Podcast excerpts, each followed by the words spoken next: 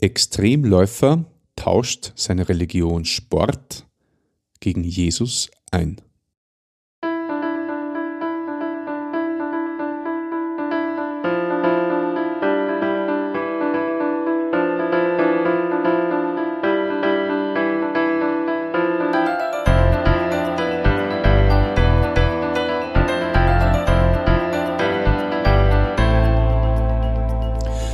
Grüß dich und herzlich willkommen. In diesem Kanal geht es um Gottes Willen. Wir reden über biblische Themen und über die Geschichten, die Gott mit Menschen schreibt. Ich habe ja letzte Woche ähm, eine Geschichte von Martin Fellinger hochgeladen, der ja vor 30 Jahren ungefähr äh, seine Geschichte mit Jesus aufgenommen hat und die in einer DVD veröffentlicht worden ist. Und der oder einer der Hauptverantwortlichen äh, dieser DVD, den habe ich kontaktiert und habe gefragt, ob das eh in Ordnung ist, wenn ich die verwende. Und der hat nur, äh, nicht nur erlaubt, dass ich die verwenden darf, sondern war gleich auch so nett und hat mir sogar noch einige andere Zeugnisse empfohlen, die er mit anderen gläubigen Christen aufgenommen hat. Und einer davon ist auch ein ganz spannender Mensch. Und zwar ist es der Gottfried Haller. Und der ist Läufer, aber nicht irgendein Läufer, sondern er hat um die 30 Marathons absolviert, wo er immer unter den Besten dabei war.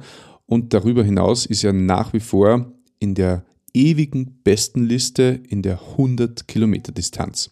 Kann man sich überhaupt nicht vorstellen. Aber was er zu erzählen hat, ist sehr interessant und dir wünsche ich wie immer ein offenes Ohr.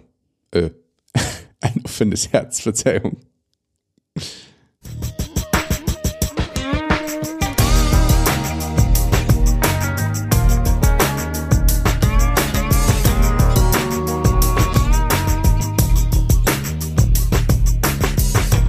Hallo Gottfried, danke, dass du dir für dieses Interview Zeit genommen hast. Gerne, freut mich. Grüß dich, Johann.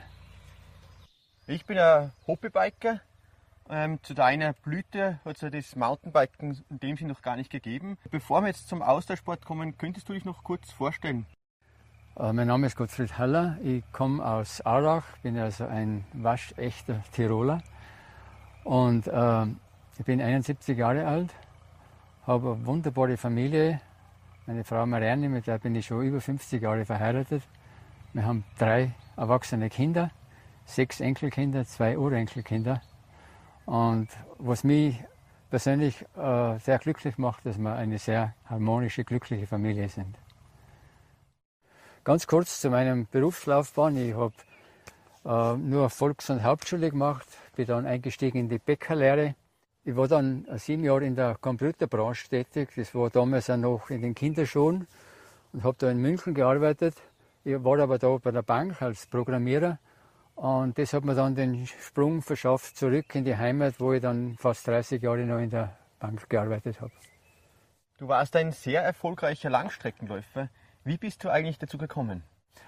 Ja, die Geschichte ist eigentlich recht kurios. Also ich bin 24 Jahre alt gewesen damals und es ist eigentlich entstanden durch eine Wirtshauswette. Ich bin nie gelaufen und einer hat dann äh, so mehr oder weniger aufgeschnitten, dass er in sechseinhalb Stunden den Karwendelmarsch gelaufen ist.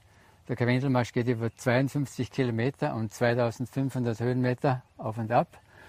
Und ich habe gesagt, in meinem Alkoholdunst, da brauche ich gar nicht trainieren, ich bin schneller. Ich habe das Training dann in sechs Stunden und fünf Minuten beendet. Ich war an der siebten Stelle und habe die Wette gewonnen. Aber ich bin dann eine Woche verkehrt über die Stiege gegangen. Der Muskelkater war brutal. Wahnsinn. Und wie ist es dann weitergegangen? Ja, das mag ich dir gerne erzählen, aber da unten ist so schön. Gehen wir doch da runter und, und schauen jetzt. Ja. Und, und ich erzähle das auf dem Weg.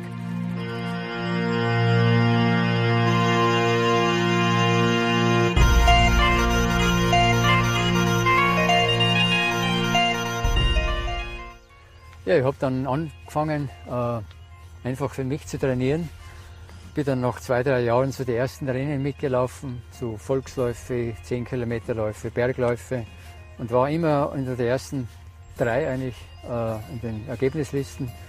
Ich bin dann noch Laufveranstalter geworden, habe insgesamt 26 Laufveranstaltungen gemacht.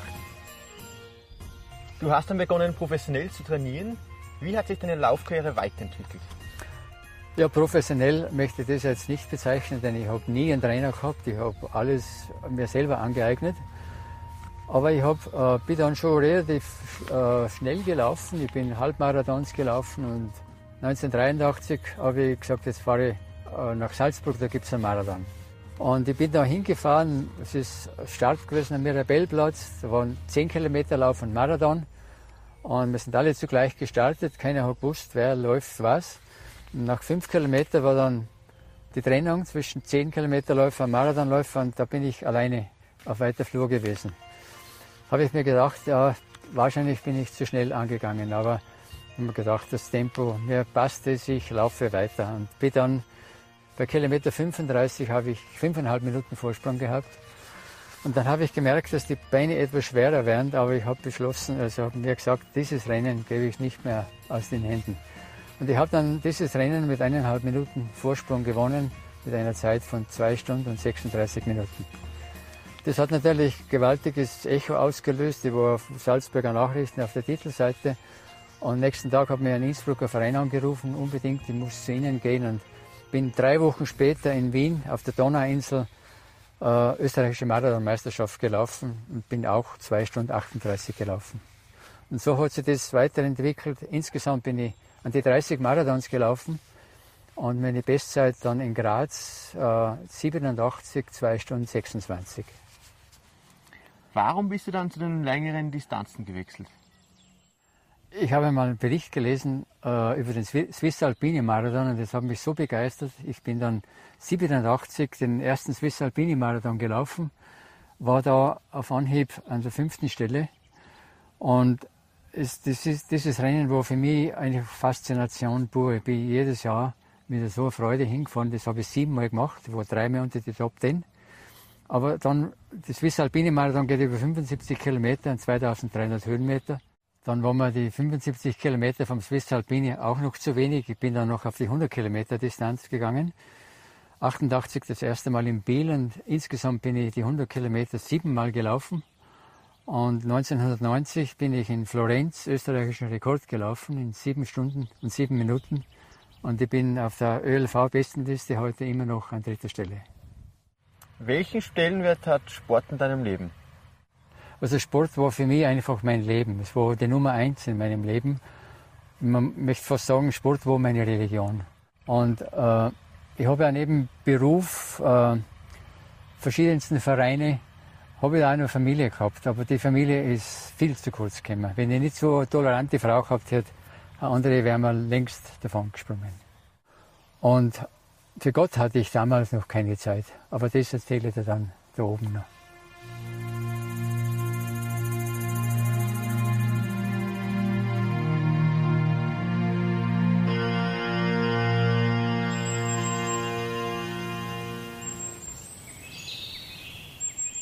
Okay, Johann, ich habe unten noch gesagt, äh, dass ich für Gott damals noch keine Zeit nicht gehabt habe.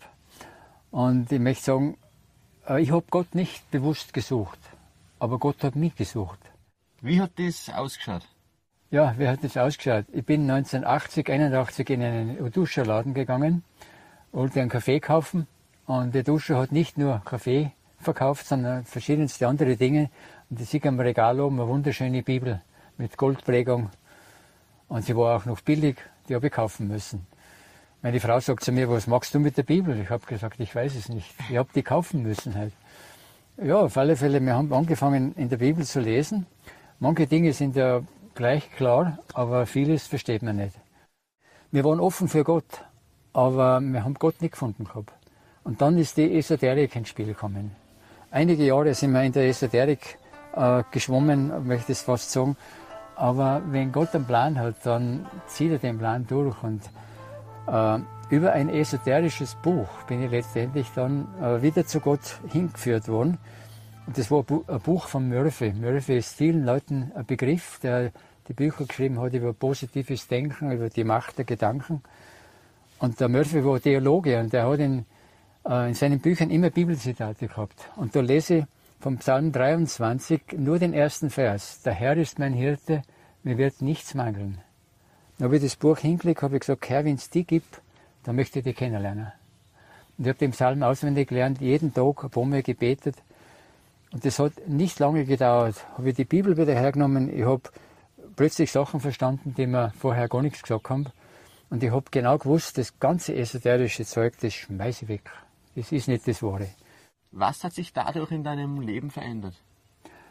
Ja, es war dann so, dass wir einfach äh, weitergesucht haben. Wir haben, äh, meine Frau und ich, gemeinsam angefangen, Bibel lesen.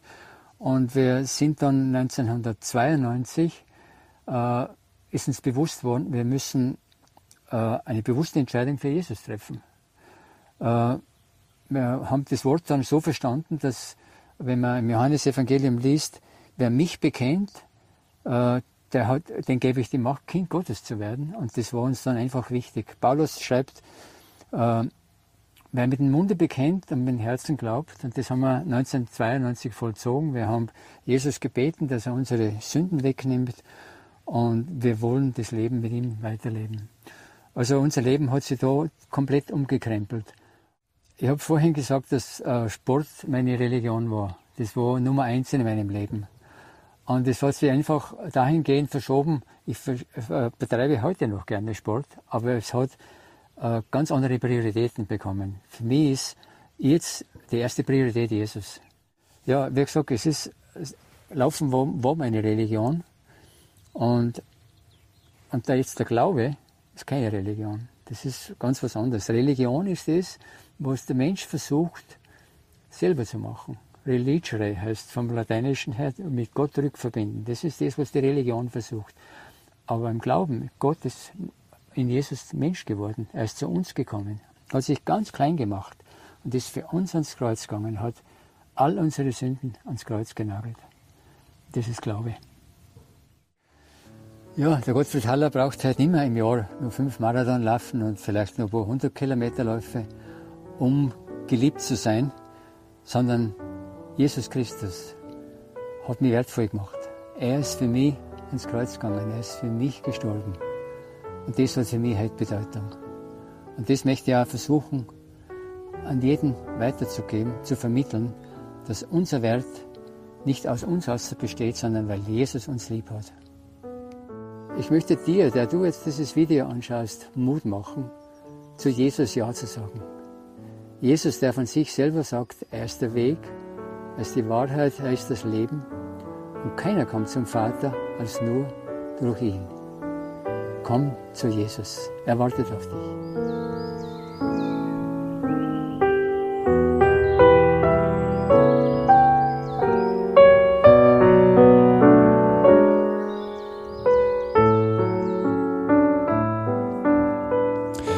Möchte nur kurz anmerken, dass diese Lebensgeschichte auch als YouTube-Video verfügbar ist. Einfach Lebensporträt Gottfried Haller eingeben und dann sollte das aufpoppen. Ich sage nochmal Danke bei Günter Gschwendner fürs ähm, ja, zur Verfügung stellen dieser Folge und natürlich auch bei Gottfried Haller. Und ja, wenn du jemanden kennst, für den diese Folge interessant ist, dann teile diese gerne. Und da möchte ich auch nur kurz sagen, falls du äh, diese Folge mit jemandem teilen willst, der mit Podcasts nicht so versiert ist äh, oder vielleicht kein Spotify hat oder kein Apple Music und wie soll ich heißen, dann kann man auch auf meiner Homepage martinkrendel.com äh, die Folgen anhören, alle Folgen anhören und man kann einfach den Link meiner Homepage quasi verteilen, dann ähm, ist das ein bisschen einfacher wahrscheinlich für so manchen. Und es ist natürlich äh, für alle Betriebssysteme dann verfügbar und nicht auf Android oder Apple oder so weiter ähm, begrenzt. Ja, dann wünsche ich dir wie immer, dass du findest, wo noch dein Herz sich sehnt.